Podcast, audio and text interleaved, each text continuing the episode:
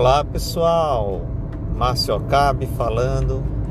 E eu gostaria de gravar nesse podcast é, um pouco da minha história de como eu cheguei é, no Ikigai e atuando aí como palestrante, como mentor e como alguém que pode ajudar as pessoas na direção do autoconhecimento. Bom, eu tenho 52 anos, eu costumo brincar que eu assisti o Queen ao vivo no Rock in Rio 1. E eu confesso que assim, no início eu, eu nunca tive assim uma preocupação tão grande com autoconhecimento. Eu lia livros, eu lembro de ter lido Fernão Capelo Gaivota, Ilusões, gostava muito, gosto muito do Richard Bach. E mas eu fiz lá Unicamp, fiz engenharia elétrica de 1988 a 92, formei no final de 92 e eu fui, mas eu já me formei sabendo que engenharia elétrica não era o meu caminho, ou seja, meu autoconhecimento não foi muito bem desenvolvido aí quando eu estava na faculdade. E aí, dois anos depois, eu desisti, fui dar aula particular de informática, Word, Excel, PowerPoint, e eu confesso que eu comecei a gostar muito de dar aula particular. E eu gostava de dar aula quando estava na faculdade, eu era monitor de geometria analítica. Eu fui monitor na Escola Técnica Federal da Bahia. Eu sou um japonês baiano, morei na, em Salvador até os 19 anos, quando eu vim fazer, quando eu fui estudar na Unicamp. E e aí em 96 eu, eu eu dava aulas particulares de informática, mas eu estava já começando a navegar na internet. Foi quando eu descobri a internet, 1996. Eu fazia, eu estudava pós-graduação na Faculdade Getúlio, Getúlio Vargas de administração e eu conheci uma palestra de programação neurolinguística com a Débora Eppelman. Lembro até hoje, lá na Lapa, no alto da Lapa, eu fui lá na palestra e eu lembro que foi a primeira vez que eu conheci a programação neurolinguística. E aí, para encurtar uma história mais longa, eu fiz o curso Practitioner, que é uma formação de mais de 100 horas de curso. E aí depois em 97 eu fiz o meu primeiro site, o treinamento.com, para divulgar minhas aulas particulares de informática. E aí, em 98, eu abri minha produtora de sites, Art Web Internet Solutions, e eu fiz o curso de formação é, Master Practitioner em 98. E aí eu já era formado em PNL. Aí a gente fica imaginando e se? E se eu tivesse me dedicado a trabalhar na área de desenvolvimento humano? Mas a vida não é feita de e se, né? A vida é feita de e se eu fizer alguma coisa agora para mudar o futuro. Mas curiosamente, desde essa época eu já havia me formado em neurolinguística, mas eu me deslumbrei com o mundo da internet, achei que ia ficar rico e mais uma vez aprendi uma lição quando a gente se deslumbra muito, quando a gente abre, é, assim, os olhos se abrem muito e o que nos atrai for o dinheiro, há grandes chances daquilo não dar certo. Porque a gente vive uma sociedade que a gente foi aculturado a valorizar quem tem sucesso é quem tem dinheiro, quem tem sucesso é quem tem um grande cargo numa empresa. Se ele, se ele for o presidente de uma empresa, o diretor, nossa, ele deve ser o cara bom. E a gente criou algumas armadilhas, porque ao mesmo tempo a gente fala que as empresas sugam as pessoas, que você trabalha como workaholic, e quanto mais você sobe, mais você trabalha e menos vida você tem. Então é um paradoxo valorizar a pessoa que está num cargo que o, a vida dela é sugada. Enfim, então, foi nessa época que eu me formei e eu me deslumbrei com a internet. Em 2000, 2001, eu tive a chance de abrir uma agência de comunicação digital, Tomate Comunicação Digital, na Berrine. Chegamos a ter mais de 15 funcionários e eu fui, fui alimentando esse ego, esse ego inflado de falar, nossa, eu trabalho no marketing digital, trabalho de 7 às 10 da noite, mas o que aconteceu na prática foi que a empresa se dissolveu, depois veio uma fase chamada estouro da bolha, que foi quando aquele auge da internet, que era uma, um, uma ilusão, caiu como um castelo de cartas. E aí caiu junto todo mundo que estava ali se iludindo. E aí eu saí em 2002 apenas com o notebook da empresa e abri, eu lembro até hoje, eu pensei, poxa, eu vou abrir uma, uma empresa de consultoria em marketing digital. Consultoria pressupõe confiança. E confiança, poxa, eu poderia procurar uma palavra. Aí eu pensei em inglês, aí trust. Aí eu achei muito, muito chato, trust. E eu não ia encontrar nenhum domínio na internet, trust.com.br. E eu não gostei de usar inglês. Aí eu pensei no Esperanto, que é uma língua universal. Fui no Google. Já tinha Google naquela época? Já tinha. Mas não era tão é, um negócio que as pessoas estavam dando grande foco ainda. E aí eu pesquisei e descobri a palavra confide com K. Só que era confide sem o E no final. E aí eu resolvi colocar o E e virou confide.com.br que eu fui ver na numerologia, eu vi que dava um. E o pouco que eu conheço de numerologia é uma coisa meio única, meio inovadora, meio original. Mas ao mesmo tempo, o número um também traz algumas coisas negativas de, se eu não me engano, arrogância, orgulho e de você ter é, o perigo do ego tá dominando. Se eu tivesse um pouquinho desse conhecimento hoje, eu poderia usar melhor esse nome. Mas enfim, a Confide aos pouquinhos foi crescendo. Em 2004 eu comecei a trabalhar com marketing no Google e ao mesmo tempo eu trabalhei na Telefônica. Eu fiquei um ano e quatro meses, implantei uma intranet na Telefônica Pequenas Empresas, porque justamente nessa época minha esposa ficou doente, ficou quase um ano de licença saúde. E aí eu tive que dar uma acalmada no espírito empreendedor em paralelo, eu tocava um pouco dos projetos, mas eu fui mais devagar com a minha consultoria digital. Aí tudo deu certo, e eu saí da telefônica, implantei a intranet, voltei ao mundo digital. Em 2007 eu fiz um curso chamado Leader Training. E na minha arrogância eu achei que seria mais um complemento na minha vida, mais um curso para agregar um pouco. E eu tomei um grande tapa na cara porque foi o curso que me fez sarar do perfeccionismo. Ah, eu vinha preparando um curso de marketing no Google há muito tempo e aí eu, numa dinâmica, eu percebi o quanto eu deixava o perfeccionismo me travar e o pai interno, o julgamento é, desse pai crítico aqui na minha cabeça não deixava eu fazer as coisas. E aí chama Leader Training no meu site marciocabe.com.br vocês podem ver o meu depoimento. E aí foi quando nasceu a área de cursos e treinamentos da Confid, que durante muitos anos veio se destacando e chegou a ser uma, um nome conhecido aí no mercado digital. Mais de 50 pessoas passaram pela Confid. E aí foi 2007 quando eu lancei isso mas eu vim ainda nessa pegada de do ego, de querer as coisas pelo dinheiro, de trabalhar pelo dinheiro e pelo ego. E 2008, 2009, foi passando o tempo e eu escravo das minhas dessas empresas. Até que em 2008 a gente estava com a Elementa, que hoje a gente retomou como um novo projeto de empreendedorismo digital.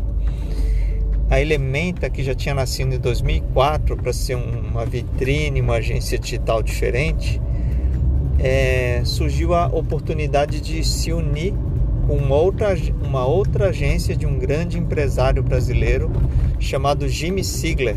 Ele é fundador da Proxys Contact Center. O Jimmy Sigler é um grande mentor, uma pessoa incrível e que hoje eu me arrependo de não ter ouvido mais e falado menos.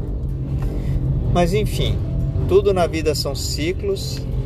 É, e quando juntou as duas agências, eu também percebi, não senti muita firmeza e eu resolvi sair daquela, daquela iniciativa e continuei como consultoria independente. Voltei para Confid. E mas as coisas não estavam indo tão legal em 2011, 2012 ali eu já estava descontente em 2013, mas em 2011 teve um marco. Foi quando eu descobri o Prezi. Aliás, o próprio Jimmy Sigler foi quem me incentivou a, a investir e aprender o Prezi. Quem não conhece o Prezi, por favor, visitem o site prezi.com. É uma ferramenta incrível para fazer apresentações. E eu lembro até hoje, eu estava numa reunião com o Jimmy Sigler e ele não estava entendendo o que eu queria explicar para ele, porque eu estava usando um mapa mental, é, que eu também gosto, mas não era o, uma reunião para eu mostrar mapa mental. Eu deveria ter preparado melhor as ideias. E aí o Jimmy falou para eu parar um pouquinho e assistir uma apresentação que foi feita em Prezi por uma pessoa. E era uma apresentação que eu fui passando, passando, dava zoom, voltava e ele perguntou: Você entendeu o que essa pessoa quis passar? Eu falei: Entendi, super bacana o projeto. E aí ele falou: É, legal, ela não está aqui, eu estou entendendo o que ela quer passar. Você está do meu lado, eu não estou entendendo. Aquilo foi um soco no estômago. E uma outra frase do próprio Jimmy Sigler é: é a gente só aprende quando fica indignado. Eu fiquei muito indignado e eu lembro até hoje que na, a próxima segunda era uma segunda-feira de carnaval. E aí minha família foi pro sítio do tio da minha esposa, em Itupeva. E eu fiquei de segunda-feira de 9 da manhã até as 10 da noite e eu aprendi a usar o Prezi. E aí a partir disso eu comecei a fazer os cursos de técnicas de apresentações de alto impacto com Prezi. E aí foi indo, foi caminhando, foi sendo interessante, fazendo em vários lugares é, ministrei curso. Ah, nessa época eu conheci até a Soap. Eu fui visitar a Soap, conheci o Johnny Galvão, que depois saiu da Soap. A Soap é uma das maiores agências de apresentações do mundo. É a sigla de State of Art Presentation. E o Johnny Galvão, alguns anos depois, ele saiu e abriu a empresa The Plot Company, focada em storytelling. Mas 2011 2012, 2013 e eu descobri, eu abri a Sociedade Brasileira de Apresentações Profissionais. Abri a sbap.com.br que também está sendo retomada de um jeito diferente. Se você gosta de apresentações, gostaria de ser um empreendedor nessa área de apresentações, entre em contato que vai ter novidades. E deixa eu passar até meu WhatsApp já, é 11 99 480 1777. Vai ter muita novidade em várias áreas. Mas enfim, aí eu lancei a SBAP, abri com o meu amigo Geraldo Lacerda, que é um grande designer, e o Guilherme Criscuolo. Guilherme Criscuolo, ele veio a se tornar um dos maiores designers Prezi do mundo hoje. Mas durante os primeiros anos a gente até foi sócio, mas a SBAP não decolou como eu imaginava é, eu tenho uma vantagem e uma desvantagem. Ao mesmo tempo que eu faço acontecer, eu preciso de alguém com um pouco mais de planejamento para ajudar, para equilibrar essa, esse ímpeto de fazer as coisas. Mas foi muito bacana. Em 2013 eu conheci a fórmula de lançamento. Não cheguei a comprar o curso do Érico Rocha, mas conheci, fiquei empolgado achei que ia poder fazer um lançamento de curso de Prezi. E uma das lições que eu aprendi é que eu deveria ter focado no que o público quer e não no que eu acho que ele quer. Mas enfim, tem sido uma aventura legal. Em 2015 aconteceu um episódio muito interessante. Eu já estava meio descontente com o marketing digital, que eu já estava cansado, as apresentações que não decolavam ainda apesar de já ter feito treinamento em Brasília, em, várias, em vários lugares, mas não tinha uma receita regular. E isso estava incomodando. Já tinha vivido alguns momentos de dívidas, de pedir emprestado dinheiro para os amigos. E aí, ah, e uma coisa, só para eu quase que eu ia esquecendo, em 2014 foi quando nasceu a ideia da Academia Confide, para ser uma rede de ensino e aprendizagem baseada em quatro pilares: é, educação, autoconhecimento, vida digital e apresentações, que são pilares que eu já vinha estudando e hoje estão muito mais sólidos. Eu tenho projetos muito fortes em cada um desses quatro pilares. Mas aí essa ideia, 2014 a 2016, eu fiz encontros ali no num espaço chamado ITIL, que é Instituto de Terapia Integrada e Oriental, fica na Vila Mariana, em São Paulo. É, o, o, pessoal, é, o Ademir, cedeu durante um tempo é, o espaço, muito bacana. Mas enfim, eu sempre acreditei nessa coisa de criar redes de aprendizagem, mas eu ainda estava começando ali. E foi quando eu assisti a palestra da Lala Denzelin no TED Jardins, O Poder de um Sorriso. Foi em 2014 que eu conheci a Lala, conheci o Elder Kamei da Psicologia Positiva. Foi muito, muito legal o TED Jardins. Fenomenal. Acho que o Murilo Gun também fez o palestra no TED Jardins. Mas vamos lá, gente. Em 2015 aconteceu um episódio muito importante. É, já vinha nessa pegada de estar um pouco descontente e querendo entrar na educação, porque em 2015 2013, 2013 eu conheci a Escola com Asas e conheci a Sabrina de Campos, que era um projeto e descobri a palavra desescolarização, isso em 2013. E em 2015 eu participei de um evento chamado é, Edu for Me, edu4.me, que era um, uma competição de projetos inovadores em educação e para contar uma história longa, curta, eu fui no evento que eram três dias de evento. Em um dia do evento tinham oito painéis com quatro grandes especialistas de educação, ou seja, ao todo 32 especialistas em educação a gente ouviu na quinta-feira. E aí na sexta e no sábado foram dois dias de imersão para a gente criar um projeto inovador. E das 25 ideias apresentadas, oito foram finalistas, a minha era uma delas, é, que inicialmente eu chamei de Academia Confid, e ao longo do evento a gente transformou em Confid Geeks e acabei sendo o vencedor desse evento com a ideia da Escola Online de Programação em Robótica. Você pode visitar o site confid.education e vai ver o pitch vencedor lá em 2015. E eram cinco jurados e eles foram unânimes em eleger essa ideia como a melhor. E o que aconteceu foi que eu não tive nenhuma premiação em dinheiro para eu poder investir mais tempo no projeto, mas eu acabou sendo uma formação. Eu me envolvi completamente na área de educação principalmente descobrindo o conceito da educação maker, que é a educação do faça você mesmo. Então a coisa foi vindo, 2016, 2017 foi quando realmente eu falei: caramba, venci o evento, não, não consegui implantar o projeto ainda. É, o marketing digital já não me traz satisfação, apresentações ainda não. E uma, novidade, uma coisa importante, em 2015 foi quando eu fiz o curso do Roberto Chiniachik de palestras e o curso da Expo Premium de palestrantes. E aí foi quando eu me tornei palestrante profissional e comecei minha carreira de palestrante.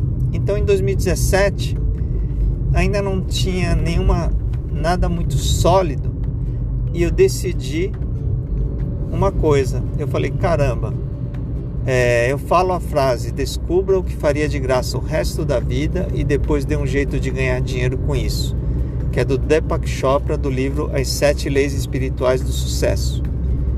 Eu falo isso em toda palestra, mas eu, eu mesmo nunca parei para responder. E aí, quando eu parei para refletir, me veio uma intuição que era o origami.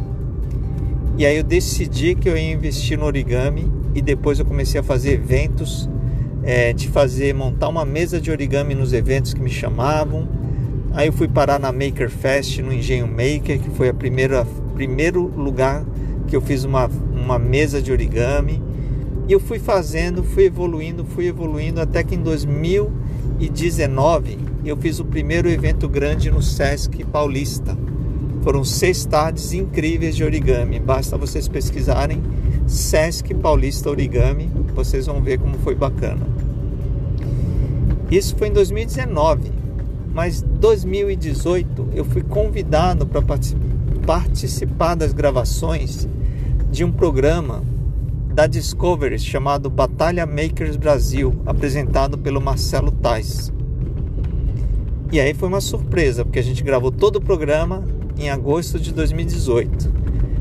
E para dar um pouquinho de spoiler, foi veiculado em 2019. E aí, na primeira prova do programa, eu fiz uma cadeira, era para fazer uma cadeira. E eu, um dia antes do Marcelo Tais anunciar a primeira prova do programa, eu levei duas cadeiras de origami dobradas no papel e falei para os meus amigos: Pessoal, eu acho que a primeira prova vai ser fazer uma cadeira ou uma mesa, mas eu acho que vai ser uma cadeira. E no dia seguinte, Marcelo Tais anuncia a prova da cadeira. E aí vocês podem pesquisar e me mandam um WhatsApp que eu mando o link da prova, que eu não posso deixar público, mas para os amigos eu mando. E aí eu fiz uma cadeira de madeira que era de origami, porque ela dobrava e desdobrava.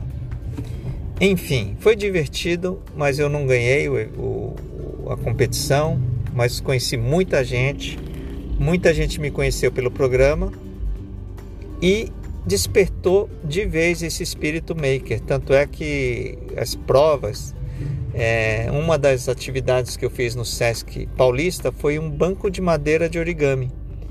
Então procura aí banco de madeira de origami e vocês vão ver a prova do, do origami lá no Sesc da Avenida Paulista.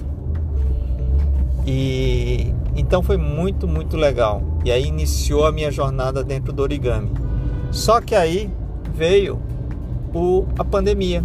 Em 2020, janeiro de 2020, eu fiz Sesc Campinas, foi muito bacana. Sesc Campinas, e aí veio a pandemia. Eu perdi mais de 10 mil reais em contrato no Sesc, lá na que estava agendado para fazer em abril. E aí eu veio a pandemia e eu estava também já numa carreira de palestrante muito legal. Mas a pandemia zerou o origami, zerou as palestras e eu tive que me reinventar mais uma vez em direção à área digital.